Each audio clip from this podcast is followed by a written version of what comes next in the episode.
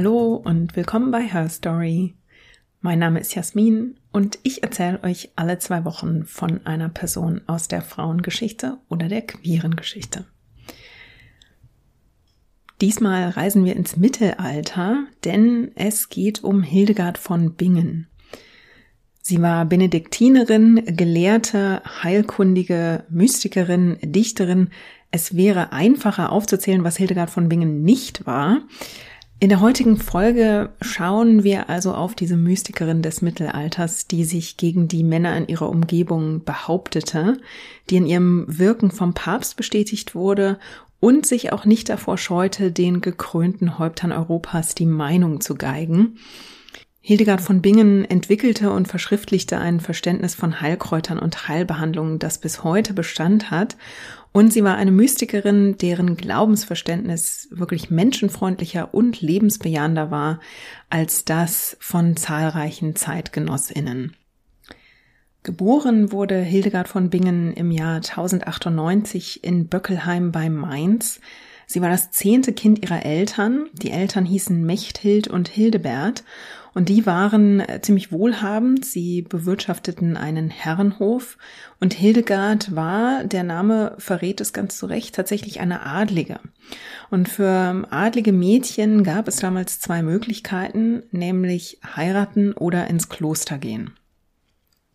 Und äh, wenn eine Familie zahlreiche Kinder hatte, wie das also bei der Familie von Hildegard von Bingen der Fall war, dann wurden meistens mehrere Kinder oder mindestens eines einer religiösen Karriere zugedacht.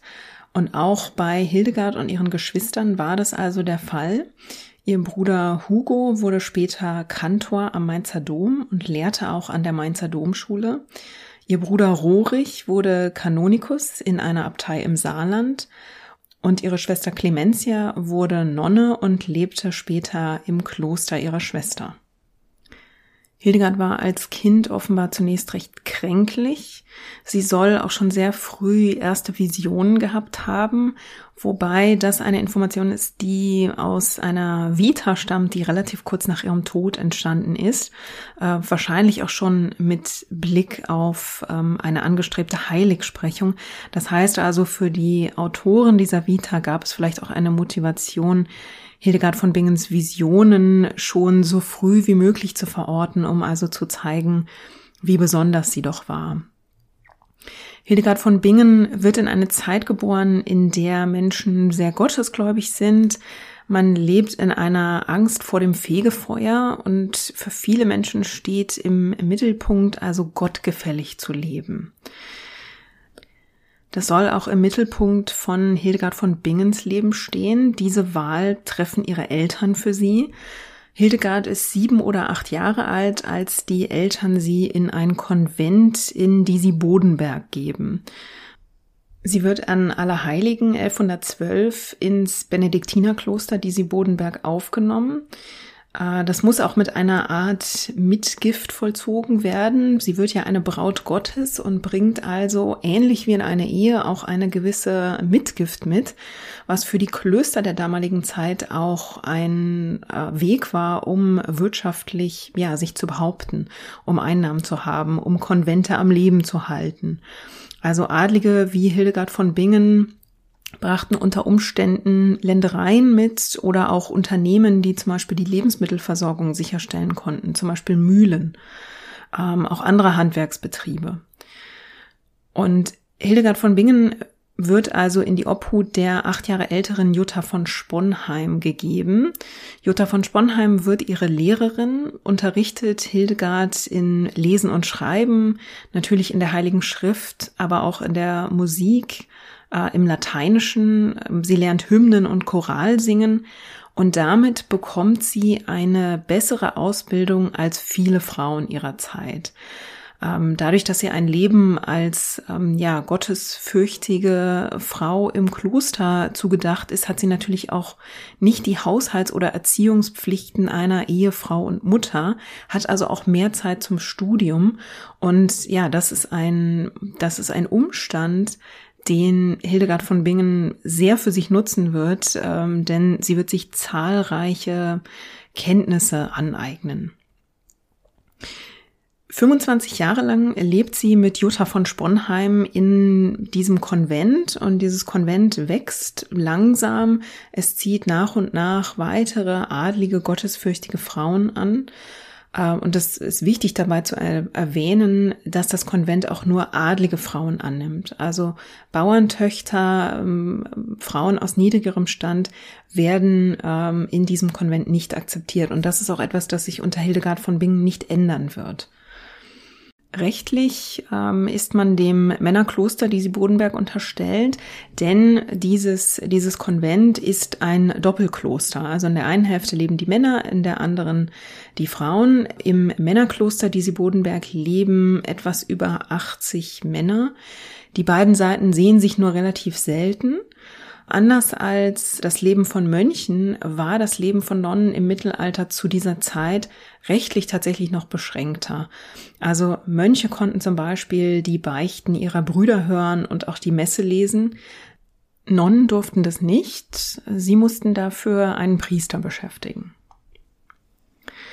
In einem benediktinischen Kloster wie dem, in dem Hildegard von Bingen also lebte, war der Tagesablauf um Ora et Labora, also Arbeiten und Beten herum organisiert. Und die Aufgaben im Haus, die wurden aufgeteilt zum Beispiel war eine Nonne dafür zuständig, den Altar und alle Utensilien für die Messe in Ordnung zu halten. Eine andere war zum Beispiel zuständig für Stühle und Tische, Tischdecken und Geschirr, dass dort alles seine Ordnung hatte, wenn es Reparaturen gab, sich darum zu kümmern. Dann gab es wiederum eine Nonne, die äh, war zuständig für die Kleidung und die Bettwäsche, eine andere für die Lebensmittelvorräte und für das Management des Klostergartens, wieder eine andere für die Küche. Eine Nonne war auch zuständig für die Einweisung der Novizinnen das gilt natürlich für Klöster, die groß genug waren, um diese Aufgaben tatsächlich auch jeweils auf eine einzelne Person zu verteilen. Wenn die Klöster kleiner waren, war es häufig so, dass eine Nonne mehrere Aufgaben hatte und man sich das so teilte. Wenn die Klöster sehr groß wurden, dann gab es für diese Aufgaben zum Teil auch Bedienstete, die anfingen, diese Aufgaben zu übernehmen und die Nonnen auf diese Weise zu entlasten. Hildegard von Bingen lebt also 25 Jahre in dieser Umgebung und reift dort zu einer sehr belesenen, intelligenten Frau heran und verliert 1136 ihre Meisterin, ihre Lehrerin Jutta von Sponheim. Jutta von Sponheim stirbt im Alter von 45 Jahren und die Schwestern übernehmen also die Totenwaschung ihrer Lehrerin, ihrer Magistra. Und bei der Waschung der Leiche entdecken sie einen Bußgürtel, den Jutta von Sponheim also jahrelang um ihren Oberschenkel getragen hat und der sich tief in das Fleisch ihres Oberschenkels eingegraben hat. Also sie muss furchtbare Schmerzen gelitten haben und diese Entdeckung, von der die Nonnen also nichts wussten, die muss traumatisch gewesen sein. Ähm, sie hinterließ einen sehr, sehr intensiven, bleibenden Eindruck bei Hildegard von Bingen. Hildegard von Bingen kehrte sich nämlich von dieser Art der Askese ab. Also sie wandte sich in ihren Lehren später sehr deutlich dagegen. Sie fand diese Art von Askese zu belastend für Menschen. Sie fand, dass das den Menschen zu viel abverlangte, eine Bürde, die Menschen so nicht tragen konnten. Und ihr Verständnis davon, wie man gottgefällig lebt, wandte sich also ja von der Askese und sich selbst Schmerzen zuzufügen ab, war wesentlich menschenfreundlicher und das war dann also auch eine Abkehr von der Lehre und der Überzeugung ihrer einstigen Lehrerin. Und Hildegard von Bingen wird in ihren Schriften einen gesunden, starken und unversehrten Körper preisen. Also das ist das, das Ziel, das Ideal, zu dem sie LeserInnen ihrer Schriften ermuntert. Hildegard von Bingen übernimmt das Amt von Jutta von Sponheim, wird also die neue Magistra mit 38 Jahren und hat nun zusätzliche Verpflichtungen in der Leitung ihres Konvents. Neben diesen Aufgaben beschäftigt sie sich intensiv mit den Pflanzen und der Natur ihrer Umgebung. Sie sammelt und deutet das zeitgenössische Wissen über Nahrungsmittel und Heilkräuter und schreibt darüber zwei Bücher, die sehr bekannt sind. Causa et Curae, also über Krankheiten und Behandlungsmethoden und Physiker. Dort schreibt sie unter anderem auch Rezepte für Heilmittel auf. Viele davon kennt sie aus dem heimischen Klostergarten, den sie ja selbst ähm, mit pflegt und betreibt. Und für dieses Wissen ist sie bis heute sehr bekannt. Dieses Wissen macht ihren Namen auch schon damals bekannter. Die Gruppe ihrer Schwestern äh, wächst stetig weiter. Sie zieht neue Novizinnen an und Hildegard von Bingen und ihre ja langsam wachsende ähm, örtliche Prominenz, wenn man das so nennen möchte, werden langsam zur Konkurrenz für die Benediktinermönche im Kloster. Das Kloster wird ja von einem Abt geleitet, dem Hildegard von Bingen und ihre Schwestern rechtlich auch unterstellt sind. Und in ihr reift ähm, der Wunsch, mit ihren Schwestern ein eigenes Kloster zu gründen. Der Abt schlägt ihr diese Bitte zunächst ab. Letztlich kann sie sich aber darauf berufen, dass Gott ihr diesen Schritt vorgegeben hat und sie wird sich damit auch durchsetzen. Denn das ist ja schon die Zeit, in der sie göttliche Visionen hat und begonnen hat, die zu verschriftlichen. Und sie nutzt diese, diese Position, ein Medium Gottes zu sein, so sieht sie das, Sie nutzt diese Position, um ihre Forderungen manchmal zu untermauern. Und manche Forschenden hinterfragen heute auch so ein bisschen, ob sie diese Rolle als Frau mit Visionen vielleicht auch clever genutzt hat, um als Frau also Interessen durchzusetzen, die man ihr als Frau oder als Nonne eigentlich nicht genehmigt hätte. Aber dadurch, dass sie Gott als mächtigsten Fürsprecher hatte, weil sie ja Visionen von ihm empfing, konnte man ihr diese Dinge einfach auch nicht abschlagen. Dann hätte man nämlich Gott einen Wunsch abgeschlagen. Das also als, als Randbemerkung zu dieser Auseinandersetzung mit dem Abt, die sie in diesen Jahren führt und aus der sie auch erfolgreich hervorgeht, wie wir gleich sehen werden. Ihre Prominenz in der Umgebung wächst auch weiterhin. Die Menschen der Umgebung kommen zu ihr und zu ihren Nonnen für die Krankenpflege, aber auch zum Beispiel für die Geburtshilfe. Und wie eng und vertrauensvoll sie mit der Gemeinde im Austausch stand, das sieht man auch daran, dass sie eine der ersten, wenn nicht die erste Beschreibung des weiblichen Orgasmus in einer ihrer Schriften niedergelegt hat. Und die, die Position, die sie zur Sexualität bezieht, die ist in der Tat auch, ja, man muss schon sagen, erfrischend für ihre Zeit. Denn der katholische Glaube sieht Sexualität ja eigentlich nur als Notwendigkeit für die Fortpflanzung. Und Hildegard von Bingen ist auch hier in ihrer Wahrnehmung ja, lebensbejahender und menschenfreundlicher. Also sie sieht das als Teil der Freuden, die der Mensch auf Erden haben kann. Und sie schreibt, wenn sie von Sexualität schreibt, zum Beispiel von Liebesumarmungen. Sie platziert menschliche Sexualität also mit Emotionen im Bereich der, der Liebe und berücksichtigt ganz eindeutig ehrliche Emotionen in ihrem Verständnis von menschlicher Sexualität. Sie nimmt den die körperliche Liebe von der, von der Gottesliebe absolut nicht aus, sondern begreift sie als Teil davon. Und das ist eine Einstellung, die ja nicht nur erfrischend, sondern auch ein Stück weit revolutionär ist für ihre Zeit. Schon vier Jahre nachdem sie Magistra geworden ist, hat sie 1140 wieder Visionen und diesmal entscheidet sie sich auch, anders als in all den Jahren zuvor, ihre Visionen auch zu verschriftlichen und öffentlich zu machen. Denn diesmal hat Gott ihr den Auftrag dazu erteilt. Sie schreibt darüber, sie sah ein Zitat überaus starkes, feuriges Licht aus dem geöffneten Himmel kommen. Es durchströmte meinen Geist, mein Herz und meine Brust ganz und gar, gleich einer Flamme die jedoch nicht brennt, sondern erwärmt.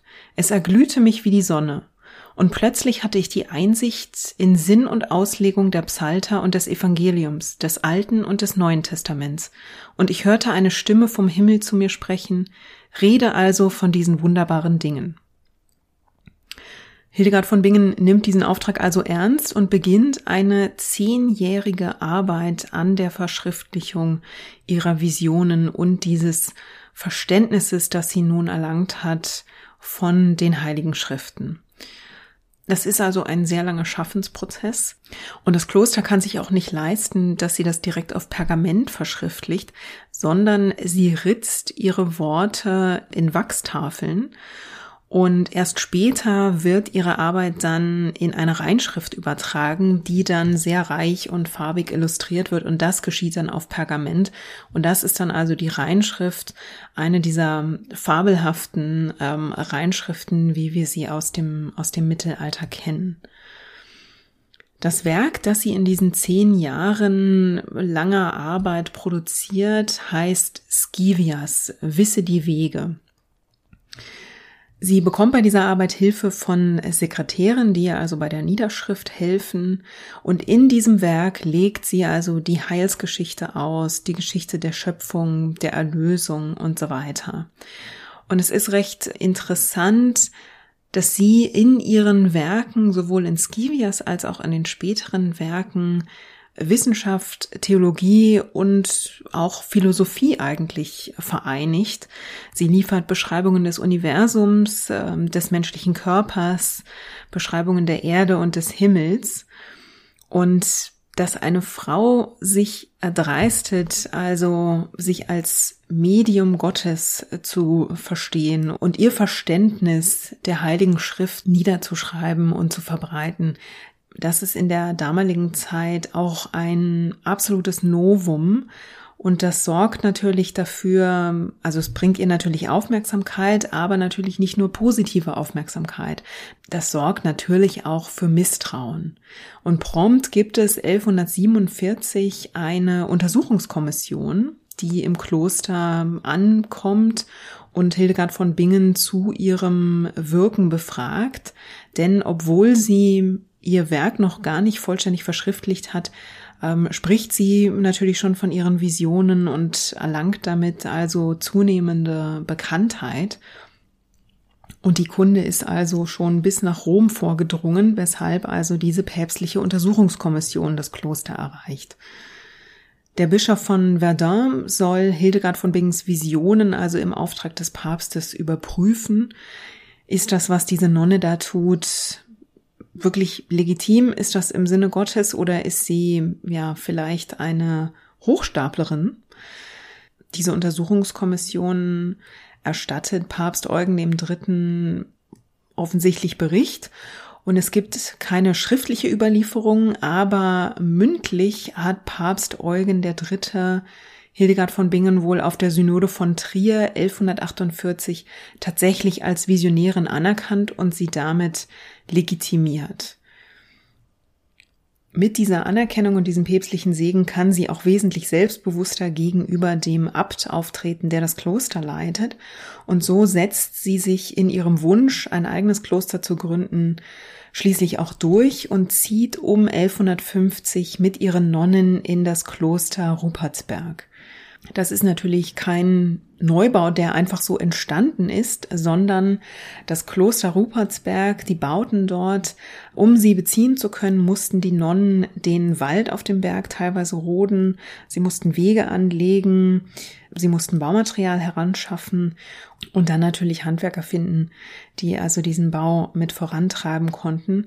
Das war auch ein langes Unterfangen und ein Krampf. Mehrmals drohte den Nonnen dabei, das Geld auszugehen. Und finanziert wurde das zum einen durch die Mitgift der Novizinnen, die also dem Kloster beitraten, und durch großzügige Spenden von UnterstützerInnen. Hildegard von Bingen leitet nun also das Kloster auf dem Rupertsberg. Sie schreibt weiterhin ihre Visionen nieder.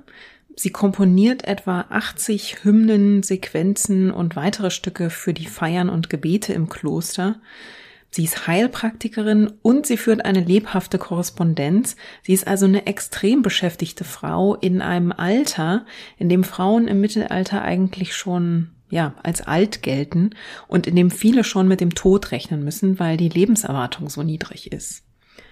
Aber Hildegard von Bingen ist nicht zu bremsen. Mit Mitte 60 schreibt sie 1158 bis 1163 ein weiteres Buch, Liber Vitae Meritorum, das Buch der Lebensverdienste. Und das versammelt 35 Dialoge zwischen den Tugenden und den Lastern. Und es ist auch interessant, wie sich Hildegard von Bingen hier ja den Mahnungen für ein tugendhaftes Leben nähert.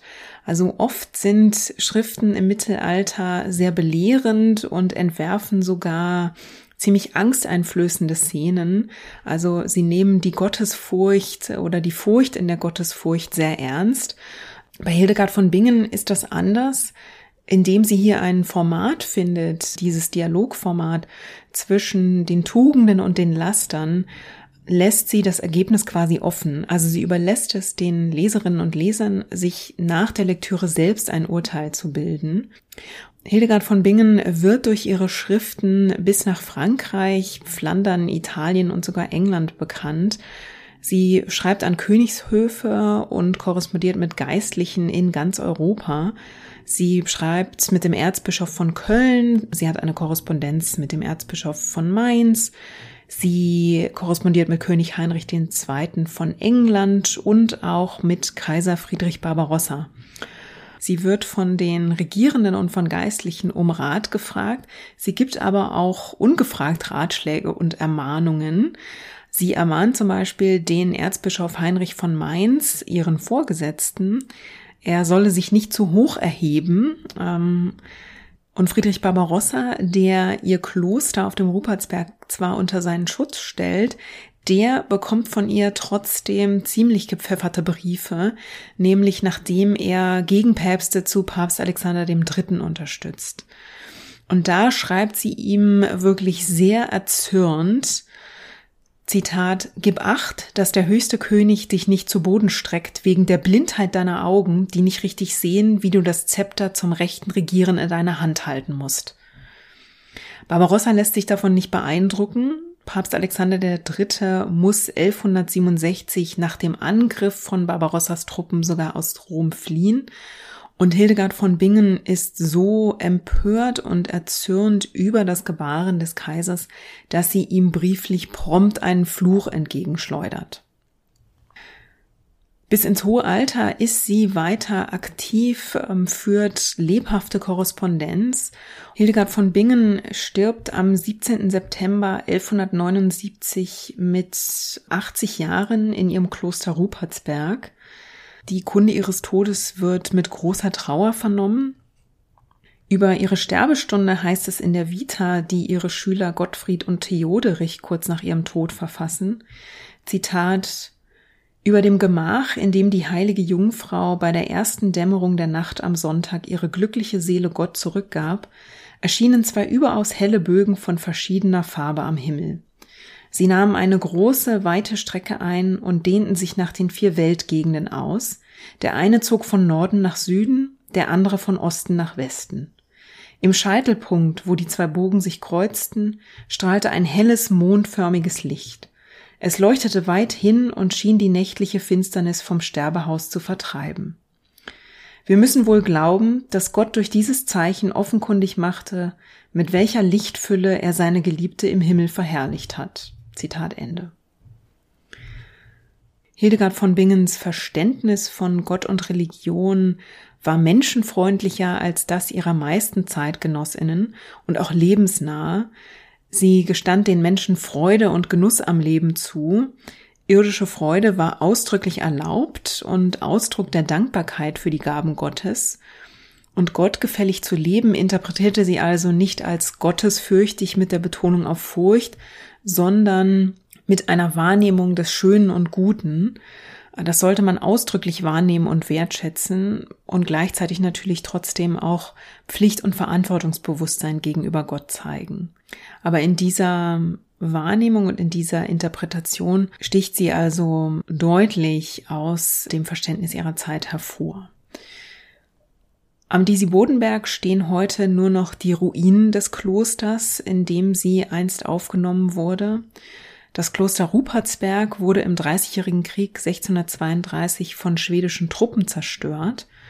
Hildegard von Bingens Gebeine liegen heute in der Pfarrkirche von Eibingen, die heute deshalb auch eine Wallfahrtskirche ist. Und oberhalb von Eibingen wurde 1904 die Abtei St. Hildegard gegründet und die Nonnen dort leben nach Hildegards Lehren in einem benediktinischen Kloster. Sie erstellen Heilmittel auf der Basis von Hildegard von Bingens Rezepten und sie empfangen auch Pilgerinnen und Pilger. Und diese Abtei ist seit 2002 Teil des UNESCO-Welterbe Oberes Mittelrheintal.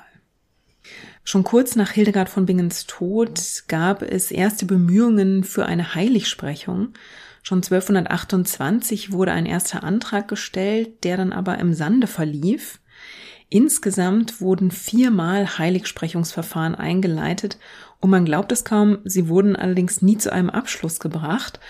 Hildegard von Bingen wurde trotzdem schon lange als Heilige bezeichnet, obwohl sie das also offiziell gar nicht war. Es änderte sich 2012, als der kürzlich verstorbene Josef Ratzinger, damals Papst Benedikt XVI., Hildegard von Bingen während seiner Amtszeit zur Kirchenlehrerin und zur Heiligen der Universalkirche erhob. Und so sind wir auch schon am Ende der heutigen Episode angelangt, in der ich euch ja in Ausschnitten von dem sehr reichen Leben der Hildegard von Bingen berichtet habe. Man könnte zu Hildegard von Bingen natürlich noch wahnsinnig viel mehr erzählen. Es gibt zu ihr sehr, sehr viel Literatur, von der ich euch einige in den Quellen zur Folge gerne verlinke. Eure Gedanken zu dieser Folge könnt ihr mir natürlich gerne per E-Mail mitteilen an feedback at herstorypod.de. Ihr könnt euch auch per Twitter und Instagram bei mir melden unter herstory-pod oder ihr findet mich auch auf Mastodon unter herstorypod at norden.social. Wenn ihr Herstory auf Steady unterstützen möchtet, findet ihr auch dafür wie immer den Link in den Show Notes. Damit bleibt mir nur, euch fürs Einschalten und Zuhören zu danken. Wir hören uns wieder in zwei Wochen mit einer neuen spannenden Biografie. Und bis dahin, passt auf euch auf und lasst es euch gut gehen.